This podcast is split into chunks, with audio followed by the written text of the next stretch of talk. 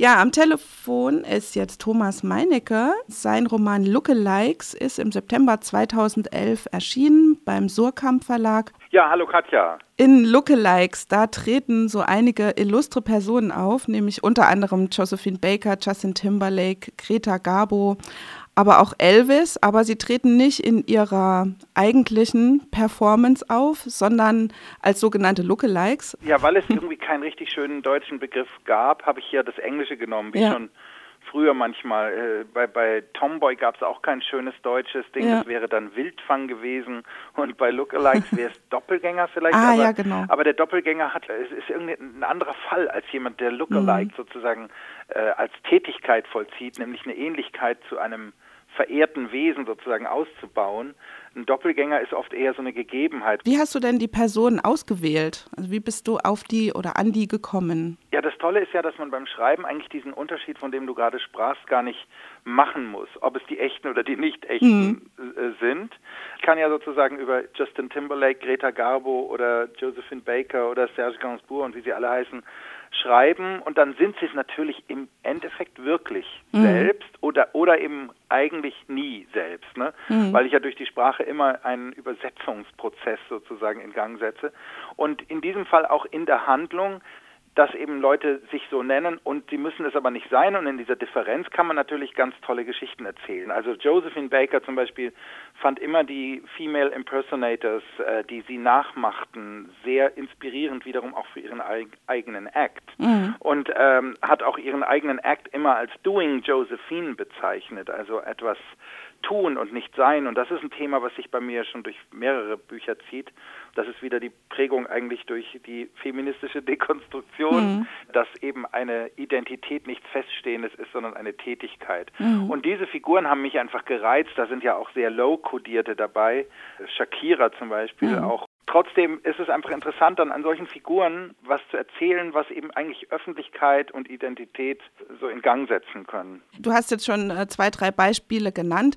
Lookalikes, die benutzen ja auch regelrecht oder nutzen auch ihre prominenten Namensgeber. Wie bist du eigentlich auf die Idee gekommen, die hier so reinzuholen in den Roman? Also was, was war so der Hintergedanke? Äh, es gab schon so ein kleines Schlüsselerlebnis mal auf der Düsseldorfer Prachtstraße der Königsallee, die Kö genannt wird. Mhm auf der auch Claudia Schiffer einstmals entdeckt wurde, beziehungsweise in einer Diskothek, die an dieser Straße liegt, dass ich gesehen habe, jede zweite Frau, das wäre jetzt wirklich sehr übertrieben, aber sehr, sehr viele laufen eigentlich als Paris Hilton rum. Jetzt ist Paris Hilton nun ohne große Konturen ähm, und kann sozusagen sehr leicht gemacht werden. Ne? Also da gehen schon ein paar Accessoires um, wie Paris Hilton mhm. auszusehen quasi.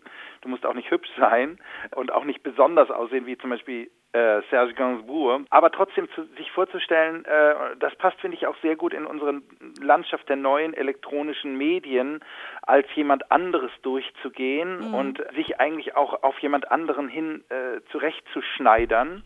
Das, das finde ich schon ein unglaublich interessantes Phänomen, auch in der Verdopplung, im tautologischen eher als im dialektischen praktisch über, über Leute zu reden. Das hat mich einfach dann gereizt, als, als eine Art Ausgangssituation, so eine experimentelle, mir zu überlegen, was passiert denn, wenn da jemand auftritt und er nennt sich Justin Timberlake und man erfährt dann vielleicht en passant, das ist gar nicht Justin Timberlake, weil der jobbt ja bei Starbucks. Mhm. Das sind mhm. eher so Mac-Job-Leute, die wie immer in meinen Büchern eigentlich äh, Bücher lesen und äh, klüger sind als die Jobs, die sie machen, eigentlich vermuten lassen. Du spielst, sage ich jetzt mal so, in deinem Buch zum ersten Mal als Protagonist auch selbst mit. Wie findest du das eigentlich? Ja, das fand ich eigentlich erstmal sehr verstörend, aber ich sah mich plötzlich gezwungen, das zu tun, weil während ich schon diesen Roman schrieb äh, über diese Lookalikes, dass ähm, was eigentlich meistens äh, in, in Düsseldorf abläuft. Mhm. Ja, als, als eine Stadt der Mode und auch der hohleren äh, Performanzen. Also reizt mich auch. Ich habe auch durchaus einen, einen, Sinn für das. Ich lebe ja schließlich auch in der Nähe von München, da gibt es das auch. In München diese, diese merkwürdige Oberflächlichkeit. Wurde ich, während ich das schon schrieb, eingeladen nach Brasilien für, für ein paar Monate letztes Jahr als Schriftsteller zu kommen und äh, war dann glücklicherweise sogar an dem Ort, an dem ein von mir sehr verehrter oder jedenfalls mit großer Faszination gelesener Schriftsteller namens Hubert Fichte, der ja schon seit ähm, 1986 nicht mehr lebt, mehrere Romane aber auch äh, geschrieben hat, beziehungsweise über diesen Ort geschrieben und in diesem Ort geschrieben mhm. hat. Und ich befand mich jetzt als jemand, der sowieso gerne Dinge formuliert, die andere schon formuliert haben, beziehungsweise wo ich dann gerne auch gleich das nehme, wie die anderen es gesagt haben, mhm. befand ich mich praktisch auf einem schon existierenden Text. Also ähm, da gab es diese Bücher von Fichte, Xangô, das ist dann nur ein Drittel des Buches über Salvador da Bahia heißt die Stadt in Brasilien. Und äh, trotzdem, obwohl ich mich auf einem Text befand, war plötzlich eine unglaubliche Wirklichkeit vor meiner Haustür, die ich so nicht gekannt hatte.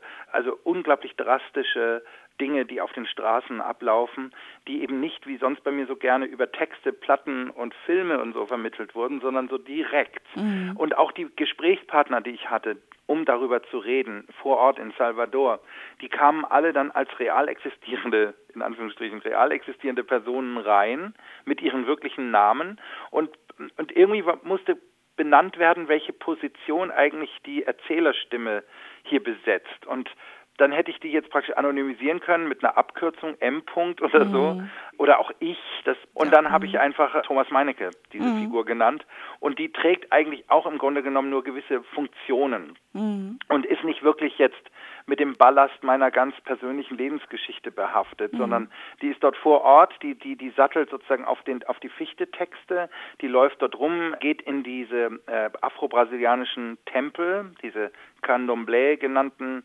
Religionsorte, was also in, in Haiti Voodoo genannt wird oder Voodoo äh, heißt eben in Brasilien Candomblé. Und du hast dort das Phänomen der eigentlich afrikanischen Religion auf amerikanischem Boden.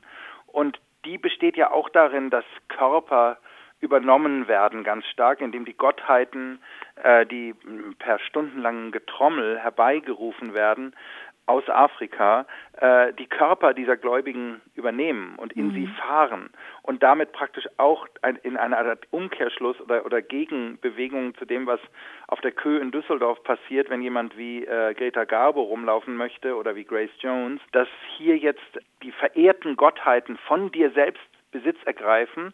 Du fällst in Trance, wirst in einen Hinterraum gebracht, wirst umgezogen und angekleidet in die Gewänder dieser Gottheit, mhm. übrigens auch unabhängig von deinem sogenannten biologischen Geschlecht, und performst dann ein paar Stunden lang in Trance diese Gottheit. In Wirklichkeit Wirklichkeit ist gut, aber so in, im, im, Modell des Glaubens äh, bist es dann auch nicht mehr du, sondern das sind dann die Götter. Mhm. Und das fand ich so einen interessanten Twist auch zu diesem Thema von Identität und Performance, dass das unbedingt in das Buch mit rein musste. Eine Zeit lang hatte ich noch gedacht, dann schreibe ich eben noch ein zweites Buch, wo so richtig ich, ja, mhm. als wie so eine Art reisender Schriftsteller spazieren geht durch diese ähm, harte Stadt, ne? sehr viele Favelas, sehr viel Gewalt und, und aber eben auch diese ähm, Religionen und was wirft man für einen Blick darauf? Ist das ein touristischer, ein exotischer, ein vielleicht sogar kolonialer Blick? Das hätte auch ein Buch eigentlich abgegeben, wurde jetzt auch zum Beispiel in der, in der Taz äh, bemängelt von Kirsten Rieselmann, die genau das so super toll fand und den Rest so langweilig, immer mhm. wieder Theorie und Feminismus. Und hier würde doch mal jetzt das wirkliche Leben auf der Straße gelegen haben und endlich erzählt er mal vom wirklichen Leben. Und äh, das habe ich aber nicht gewollt. Welche konkreten äh, Verknüpfungen siehst du sozusagen, die vielleicht auch eine Auswirkung jeweils auf die andere Gesellschaft haben könnten? Bei Hubert Fichte, der das irgendwie zu einer Zeit schrieb, als auch so das auch schick war, so wie mhm. Madonna sich mit der Kabbalah beschäftigte, sind damals die Rolling Stones in Rio in solche Candomblé-Tempel gegangen. Der sieht darin sogar eine gewisse kathartische, erlösende, vielleicht fast psychoanalytische Rolle. Ich selber und auch Fichte eigentlich schon hat das eher so äh, oberflächlich propistisch abgetastet und eher sowas darin gefunden, was man eher so in, in, in Theorie und Zeichentheorie vielleicht gebrauchen kann. Mhm. Also ich weiß nicht so, ob das für den, für den, für den politischen Alltag, außer dass man eben viel auch in diesem Fall wieder über Gender lernt, weil zum Beispiel die diese Tempel des Candomblé sind eigentlich sehr queer kodiert. Also erstens sind es sowieso meistens Frauen, die dort Priester sind, Priesterinnen mhm. dann. Und wenn es Männer sind, dann sind es ähm, in der Regel oder sehr, sehr überwiegend Schwule. Man kann sozusagen auch viel darüber lernen über Sexualität und sich Gedanken machen, ob es eigentlich ein Zeichen von Permissivität ist, also von, von, von Liberalität oder äh, lieber, ja, eben Freizügigkeit, wenn schwule Priester werden können oder ob es ein Zeichen für besondere Repressivität ist, mhm. dass man nämlich nur in der Kirche schwul sein kann und in der Wirklichkeit, also in der, in der, in der, in der Gesellschaft nicht.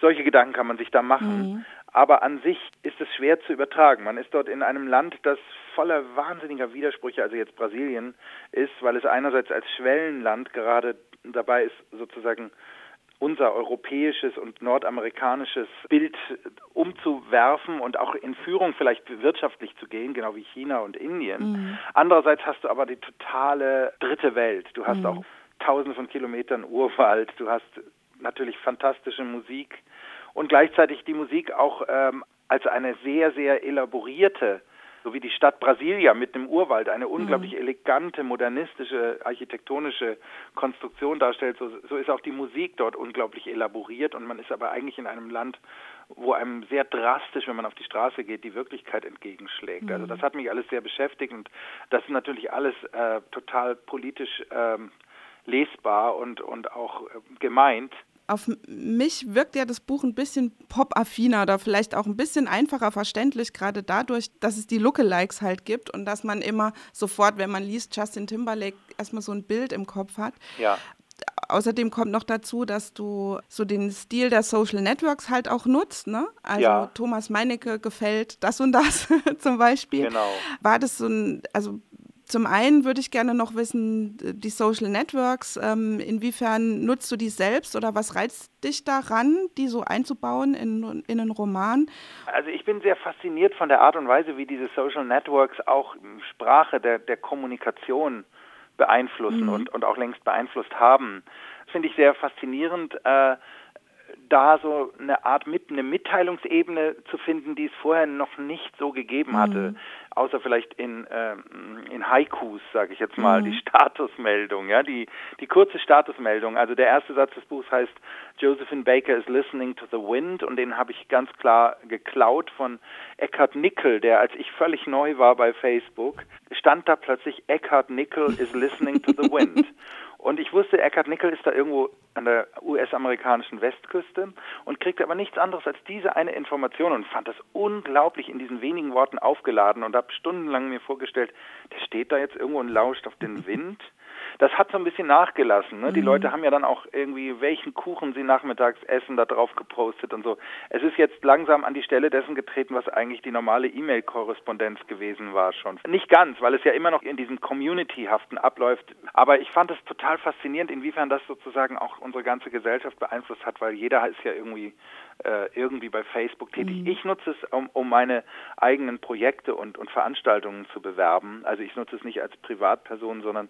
Was ich jetzt vorhin gesagt habe mit dem Pop-Affinen, war das irgendwie auch ein Anliegen von dir, das ist ein bisschen ketzerisch, äh, deine Texte ein bisschen leichter zugänglich zu machen? Also dass eben dann so Bilder schneller entstehen können und man dann vielleicht eine, eine Theo Theorie von der Barbara Finken irgendwie dann dazwischen auch besser verdauen kann? Ich finde natürlich gut, wenn man das leicht verdauen ja. kann, weil ich äh, es ja eigentlich auch so schwierig finde, alles, was ich da behandle, wie meine Leserschaft es schwierig findet und arbeite sozusagen mit, mit dem Publikum gemeinsam daran, wie das gar nicht schwierig sein ja. müsste. Es ist ein bisschen äh, lockerer, mhm. vielleicht durch die kurze Form, durch diese, diese Form dieser auch gerne zitierten kleinen Statusmeldungen äh, ist das ganze Buch so ein bisschen, wirkt ein bisschen luftiger. Also das habe ich jetzt auch schon von einigen gehört, aber andere wiederum sagen, es sei noch schwieriger zu lesen. Ich weiß nicht, woran es liegt, weil ich äh, denke, es hat damit zu tun, dass man, wenn man diesen Jargon und diesen Umgangston, der sich eingenistet hat durch die neuen sozialen bzw. auch elektronisch sozialen Medien, wenn man das kennt, dann kommt man mit dem Buch, glaube ich, relativ schnell klar. Mhm. Äh, schwieriger ist es vielleicht für Leute, die, die das nicht mitmachen.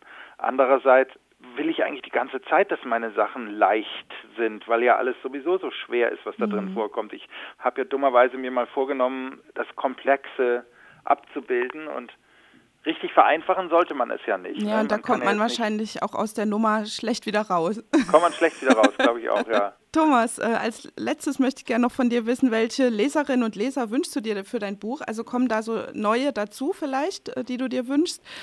eigentlich kenne ich meine Leute. Das ist eigentlich überwiegend junges Publikum, überwiegend weiblich, auch durch äh, den ganzen Literaturkontext und mhm. so. Und ich meine, F Feminismus ist ja bei mir auch ein nach wie vor ganz wichtiges Element. Es ist ein eigentlich total angenehmes Publikum. Ich bin tot, ich wüsste nicht, was ich mir besseres wünschen okay. sollte. Leute meines Alters sind dann doch eher eine Enttäuschung meistens.